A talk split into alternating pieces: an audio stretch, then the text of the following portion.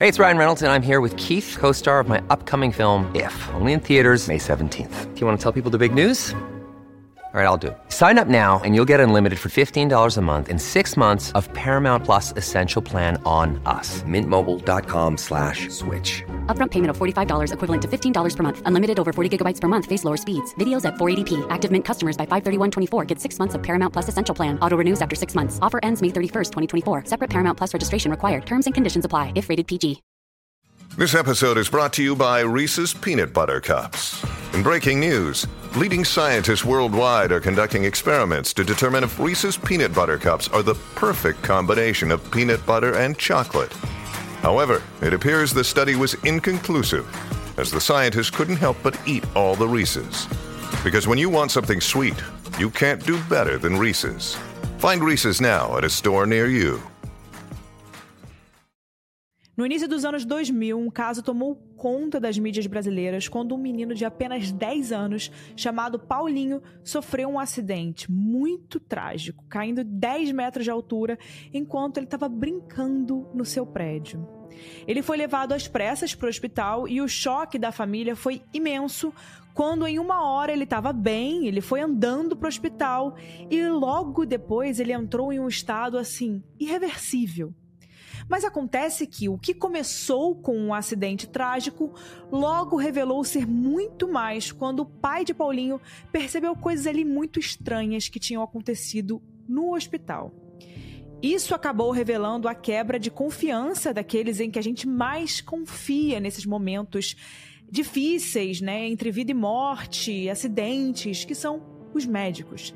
E revelou também o que parecia ser um esquema bizarro de tráfico de órgãos.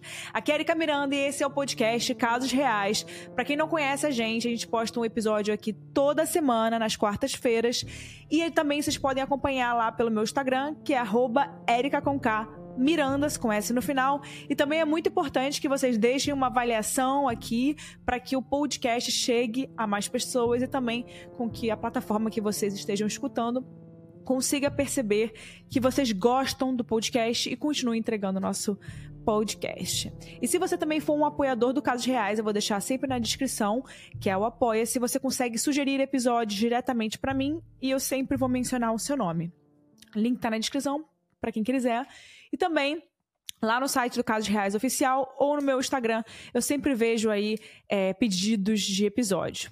Todas as informações desse caso foram tiradas de fontes oficiais, como, por exemplo, reportagens do G1, do UOL e principalmente depoimentos de uma audiência pública da CPI que investigou o caso, em abril de 2004. Então, é sempre importante a gente falar. Eu também gosto de deixar as fontes na descrição. Então agora vamos para o caso, e esse é o caso do Paulinho Pavese.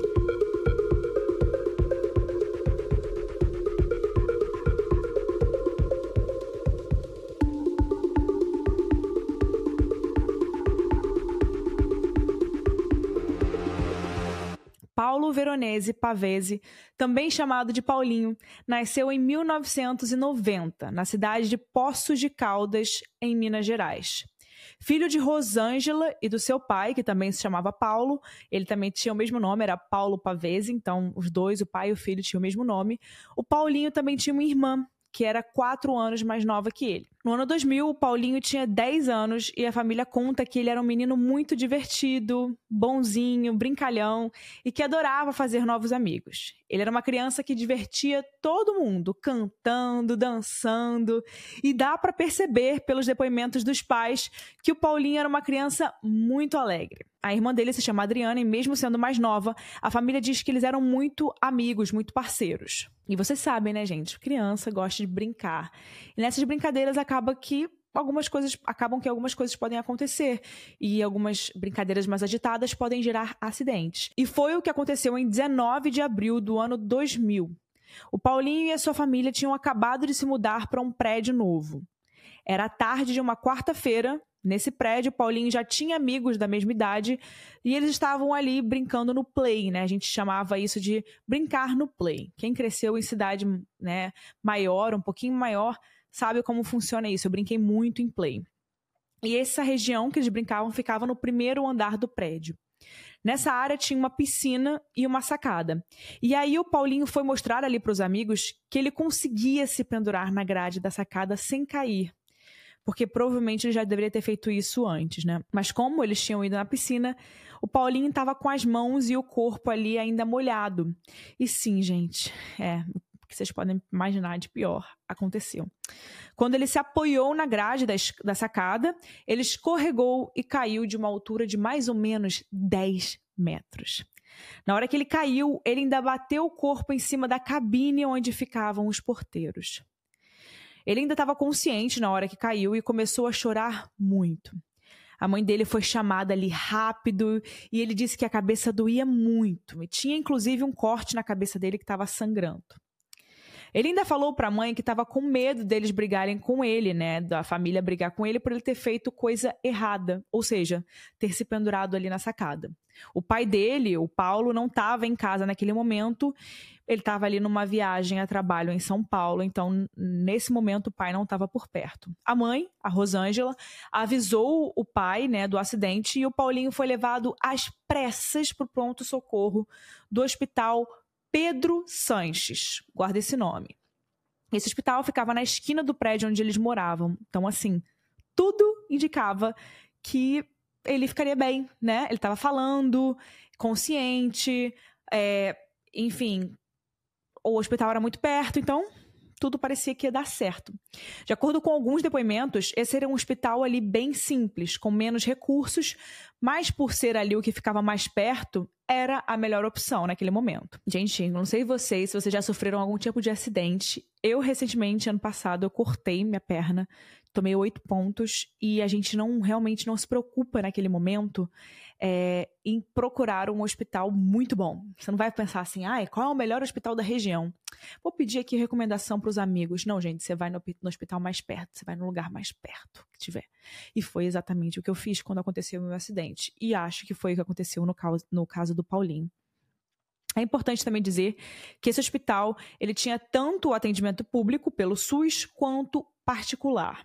Naquele momento, o Paulinho estava andando, como eu disse para vocês, ele conseguia falar e estava consciente, apesar desse impacto, dessa altura que ele caiu. Mesmo assim, quanto mais rápido ele fosse tratado, melhores eram as chances de uma boa recuperação e rápida, né? Então tudo parecia que ia dar certo.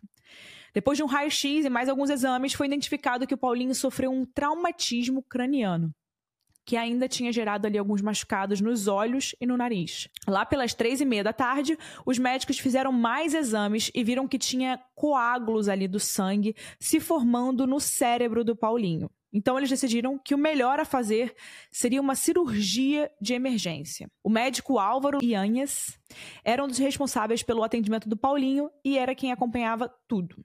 A Rosângela, a mãe do Paulinho, autorizou essa cirurgia e enquanto ela acontecia, o pai, o Paulo, também chegou no hospital ali daquela viagem que ele estava fazendo. Nesse tempo, os enfermeiros informaram os pais que estava dando tudo certo e que o Paulinho ficaria bem. Eles ainda disseram que tudo indicava que a, que a recuperação dele seria tranquila e que, no máximo, o Paulinho podia ter ali algumas sequelas, como convulsões, mas podiam ser controladas ali com remédios. E é agora que essa história vai para um rumo ali bizarro. Quando essa cirurgia acabou, tudo parecia tranquilo. E o Paulinho ele ficou de observação na UTI, sem previsão ali de alta. Os médicos deixaram ele em um coma induzido para esse período ali pós-cirúrgico.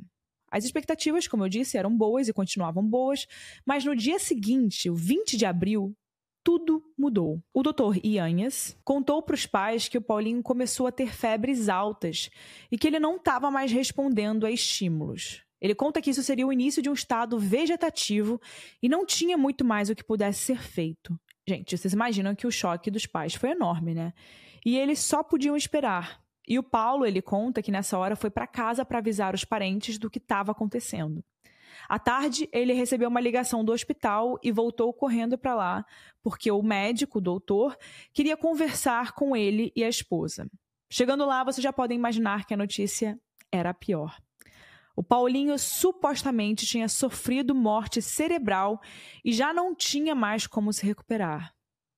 É importante dizer que quando a morte cerebral acontece, são necessários vários exames para confirmar se é mesmo morte cerebral ou se talvez não é um quadro reversível de alguma forma, né? Porque pelo que eu pesquisei, muitas vezes a pessoa pode ter tomado algum tipo de medicamento, e nesse tipo de medicamento, você com o exame você pode achar que tem uma morte cerebral, que tem menos estímulos ali do cérebro, mas num outro exame quando você faz depois, algumas horas depois, acaba que você consegue ver alguns estímulos ali do cérebro. Então é muito importante você fazer dois exames diferentes.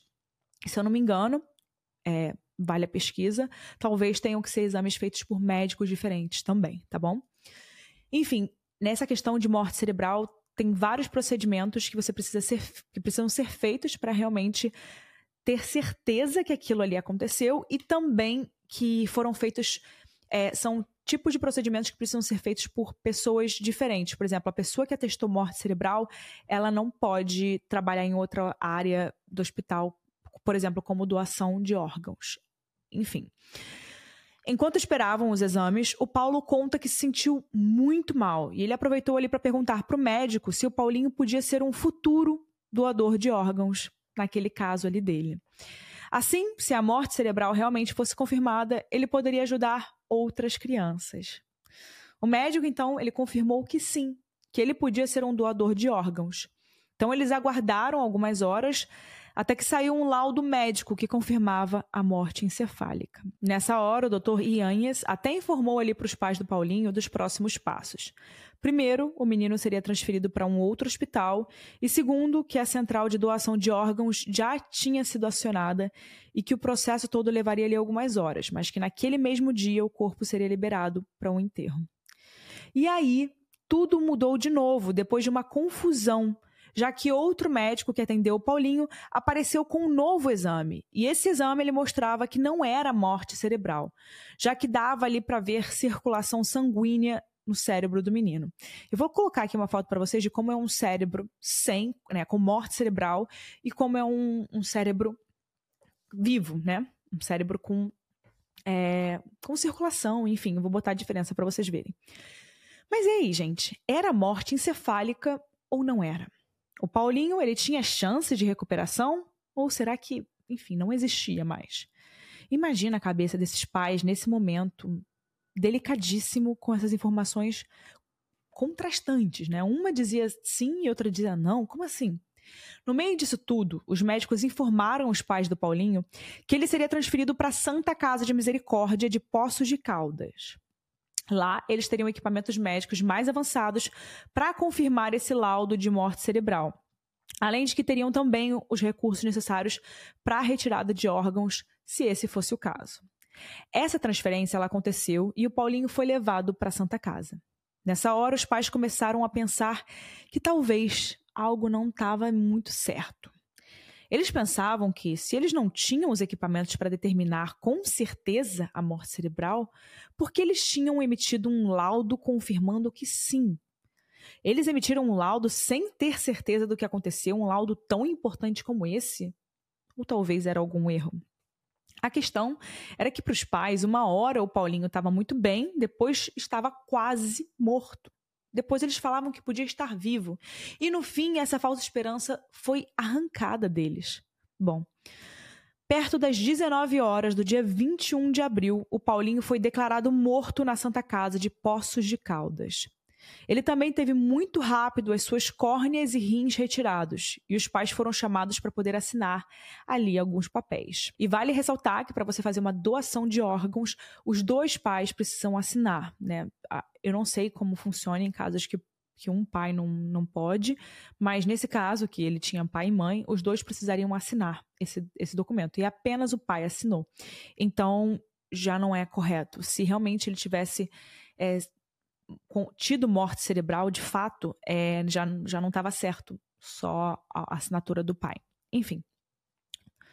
No dia seguinte, pela manhã, o funeral aconteceu na cidade e teve uma grande comoção de quem conhecia e até quem não conhecia o Paulinho, já que saiu ali nos jornais que um menino de 10 anos tinha perdido a vida depois de um acidente como aquele. O Paulo Pavese, o pai, ele conta que mandou presentes para os três principais médicos que acompanharam o caso do seu filho, o doutor Álvaro Ianhes, que eu já contei sobre ele aqui, e mais dois homens chamados José Luiz da Silva e José Bonfito. Ele disse que naquele momento ele se sentiu grato por os médicos terem dedicado tanto a atenção deles para tentar salvar o Paulinho. Mas aí veio uma grande reviravolta que trouxe um outro olhar para esse caso. Uma semana depois da morte do Paulinho, os pais dele receberam a conta dos gastos do hospital ali. E como eu falei, tinha tanto tratamento público quanto particulares.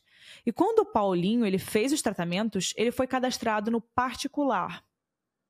E quando eles receberam a conta, essa conta era de mais de 11.600 reais. E se hoje isso ainda parece muito dinheiro, quando a gente compara com o valor disso nos anos 2000, gente, naquela época, era muito maior. E pior, entre os tratamentos cobrados estava ali a remoção e o transplante dos órgãos, coisa que normalmente não são cobradas da família. É um procedimento gratuito, é um procedimento sem custo, já que são processos pagos pelo sistema público de saúde aqui no Brasil, gente. E claro que o pai pediu uma revisão desse valor por parte do hospital e pediu também os prontuários, relatórios, tudo que tivesse anotado do tempo que o Paulinho ficou ali internado.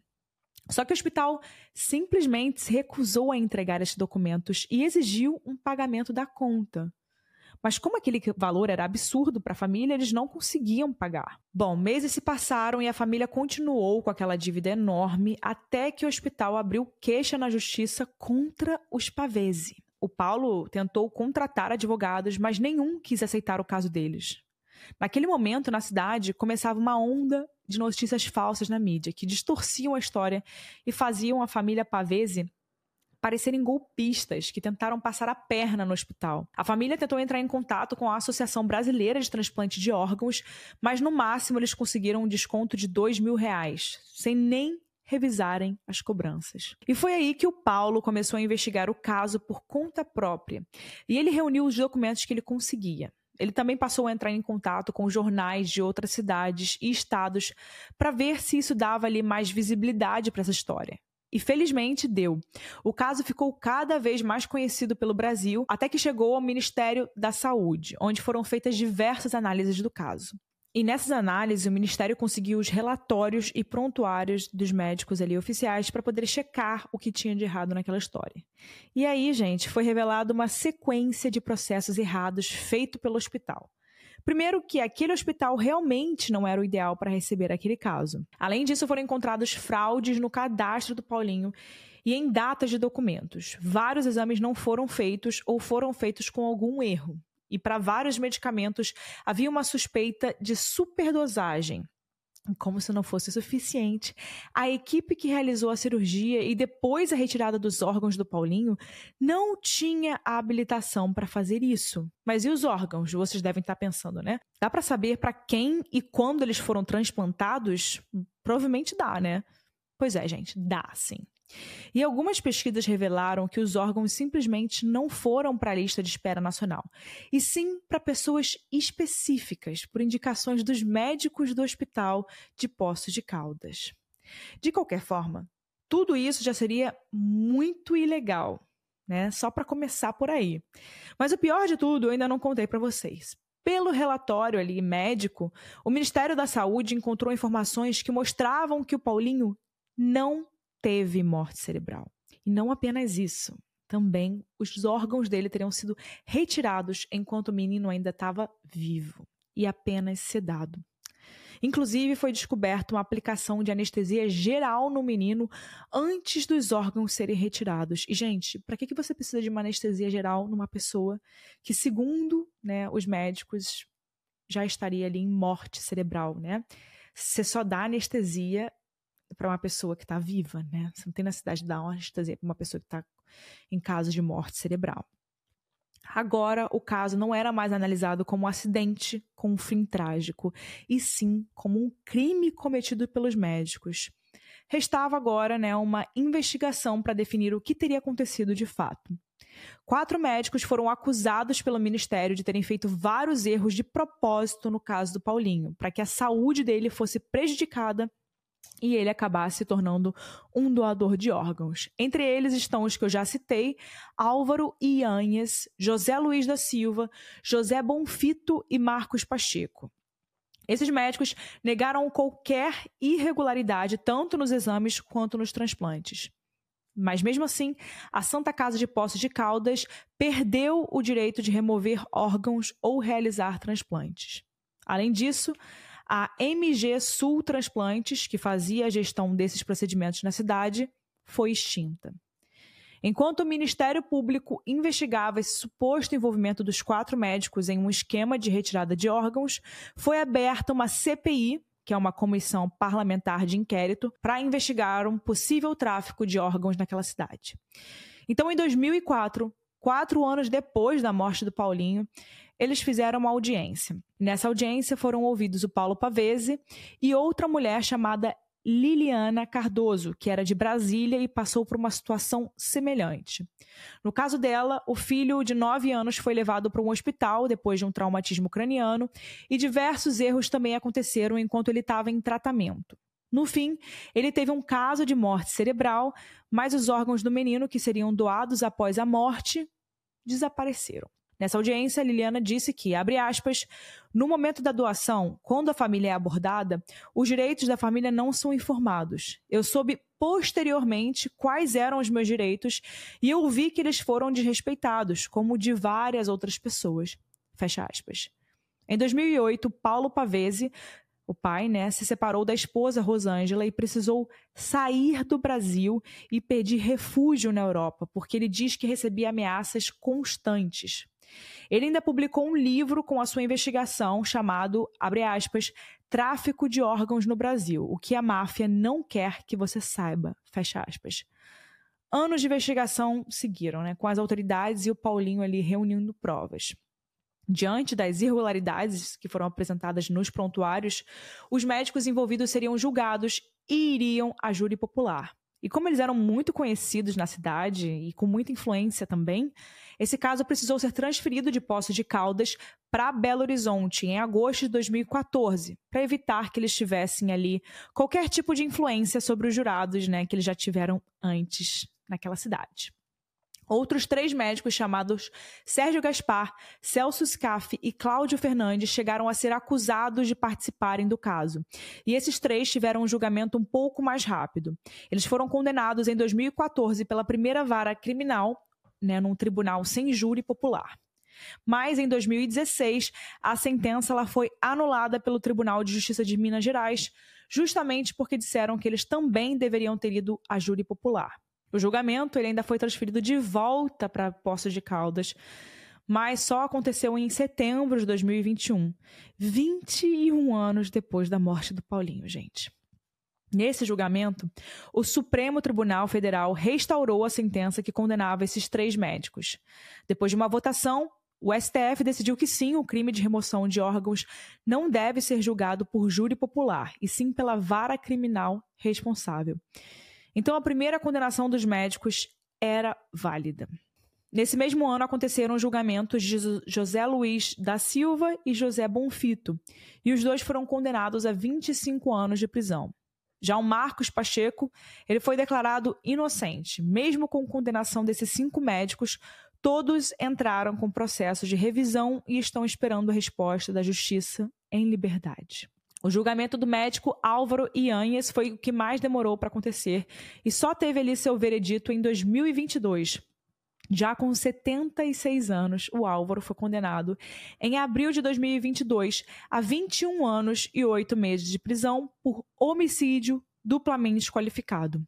O advogado do doutor Inhanhas ainda entrou com uma liminar para que impedia a execução da pena. A resposta levou um pouco mais de um ano e em junho de 2023 a liminar foi negada e o Dr. Ianhes foi preso em São Paulo.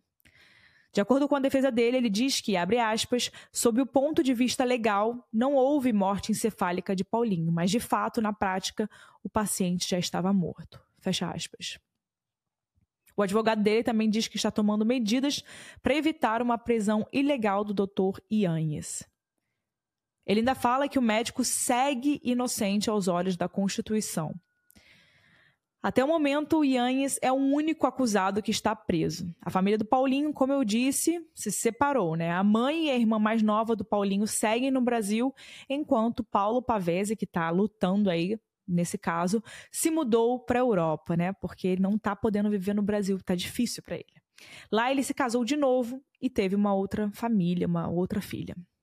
Sobre o caso, Paulo diz, aspas, acredito que a partir da minha declaração de que doaria os órgãos, tudo aconteceu. Eles não confirmaram a morte encefálica e já transferiram Paulinho para a Santa Casa. Pararam com os tratamentos e passaram a cuidar dele como um doador. Fecha aspas. O Paulinho ele teve seu túmulo transferido para São Paulo pelo próprio pai. Várias exumações também foram feitas ao longo dos anos para ajudar na investigação. O Paulo diz que sente muita falta do filho e o que mais atormenta ele é que ele nunca vai ver o filho, né? Crescendo, tendo vida, ele nunca vai ver o que acontece, o que seria do futuro do filho dele. Bom, gente, agora chegou na hora da minha opinião e a Mari também sempre traz a opinião dela. Aqui vale ressaltar que tudo é o que eu acho, é achismo, não é nada oficial, tá? É minha opinião como uma pessoa que estudou esse caso, que leu sobre esse caso, que pesquisou, é, que montou esse roteiro e como jornalista também. Então, é, eu estava lendo sobre esse caso e parece que o Paulo Pavese ele ficou muito, ele carrega uma culpa muito grande sobre ele ter liberado o filho para doação de órgãos, porque naquele momento, segundo ele, é como se ele tivesse assinado o atestado de morte do filho dele.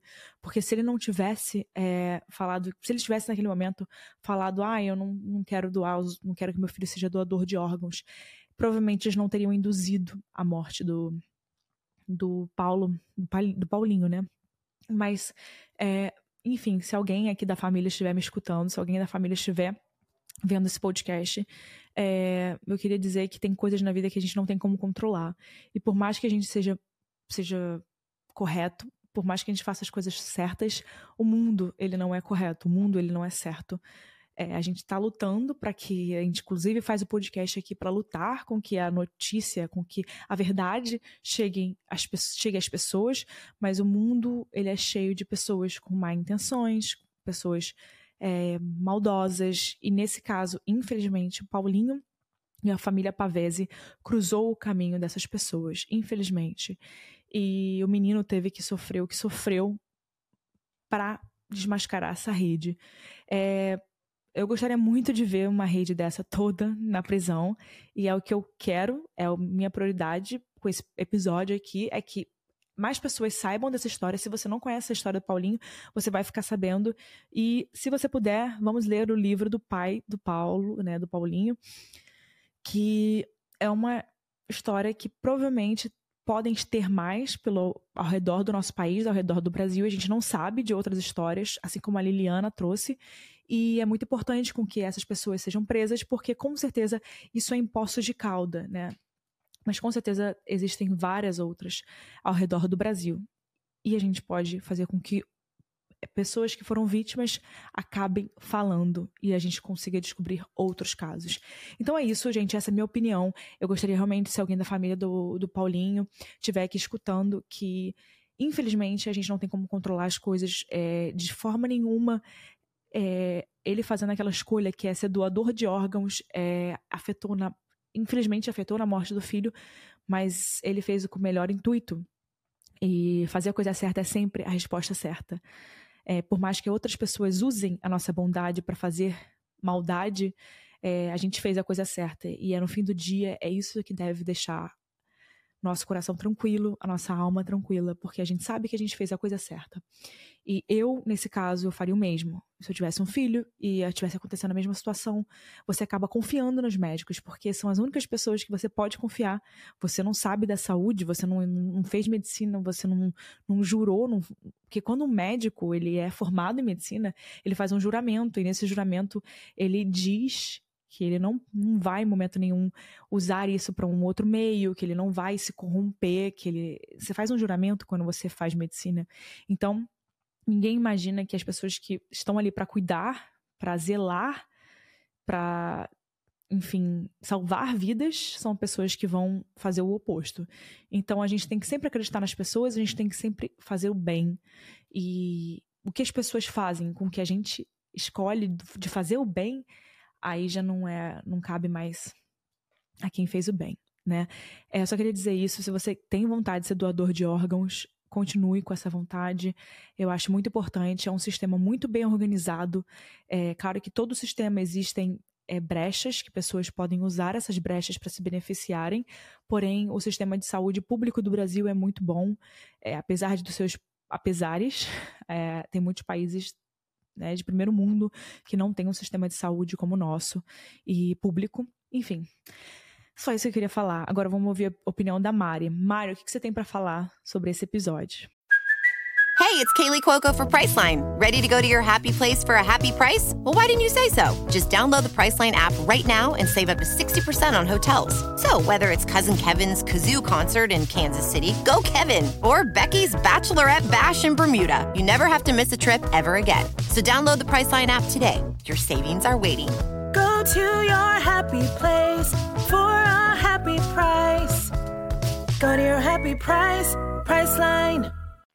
Oi, gente, aqui é a Mari e eu vim dar a minha opinião sobre o caso do Paulinho e trazer algumas curiosidades. Esse é um caso muito triste envolvendo um menino muito novo e assim como o caso Evandro, né, que envolve uma criança também, e tem um episódio aqui no podcast se você ainda não escutou. Esse é um caso que mexe muito com a gente por se tratar de uma criança que perdeu a vida tão cedo.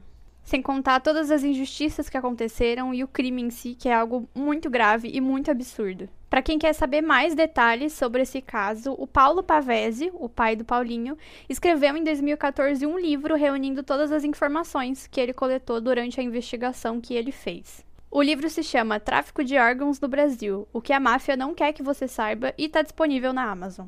Uma curiosidade sobre esse caso, dessa vez para quem é um pouco mais supersticioso aí, é que o pai do Paulinho teve várias, entre aspas, premonições antes do acidente que aconteceu com o Paulinho no prédio. Ele diz que ele teve sonhos muito bizarros envolvendo a morte dos filhos, tanto do Paulinho quanto da filha dele.